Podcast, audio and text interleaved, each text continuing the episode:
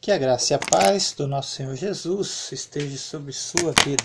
Leitura no livro de Isaías, capítulo 52.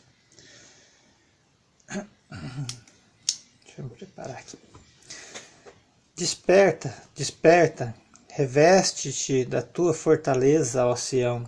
Veste-te das tuas roupagens famosas, ó Jerusalém, cidade santa porque não mais entrará em ti nem circunciso nem imundo.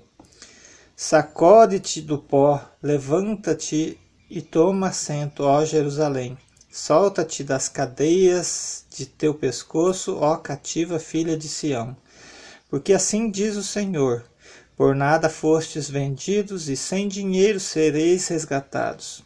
Porque assim diz o Senhor Deus: meu povo no princípio desceu ao Egito para nele habitar, e a Síria sem razão o oprimiu. Agora me farei eu, agora que farei eu aqui, diz o Senhor, visto ter sido o meu povo levado sem preço? Os seus tiranos sobre ele dão uivos, diz o Senhor, e o meu nome é blasfemado incessantemente todo dia. Por isso o meu povo saberá o meu nome, portanto, naquele dia saberá que eu sou quem fala. Eis-me aqui.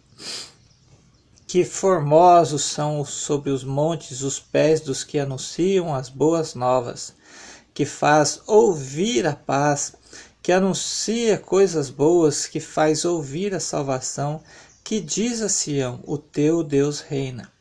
Eis o grito dos teus atalaias, eles erguem a voz, juntamente exultam, porque com seu próprio, seus próprios olhos distintamente veem o retorno do Senhor a Sião.